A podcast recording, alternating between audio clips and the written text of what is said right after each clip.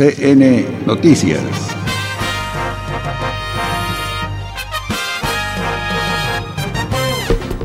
En Estados Unidos, las autoridades sanitarias confirmaron el lunes 30 de marzo más de 500 muertes por coronavirus en todo el país. Se trata de la cifra de fallecimientos por COVID-19 más alta que se ha registrado en Estados Unidos desde que comenzara la pandemia. Una de cada seis personas murió por coronavirus.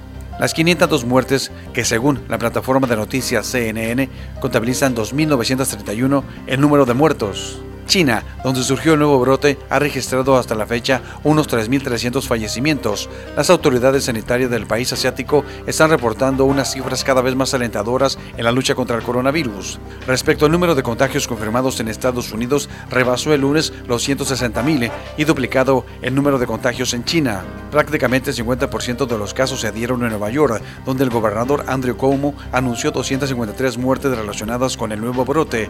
El personal sanitario del estado aún se prepara para lo peor que llegará posiblemente en dos semanas.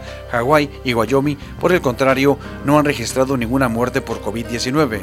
En la conferencia de prensa que el presidente Donald Trump dio la tarde de lunes, recordó la importancia de seguir las indicaciones de las autoridades sanitarias durante los próximos 30 días y recalcó que será un periodo vital para la vuelta a la normalidad del país. El doctor Anthony Fauci alentó que las cifras de decesos en el país podrían superar los 200.000, aunque también aseguró que harían lo posible para que esto no ocurra. Estados Unidos está en el inicio de la fase de la escalada de la pandemia, tal y como indicó el propio doctor Fauci, por lo que se prevé que las cifras aumenten considerablemente en las próximas semanas. La velocidad con la que lo hagan depende de lo efectiva que sean las medidas que se están implementando ahora, cuando alrededor del 78% de la población del país está obligada a mantenerse confinada en sus hogares.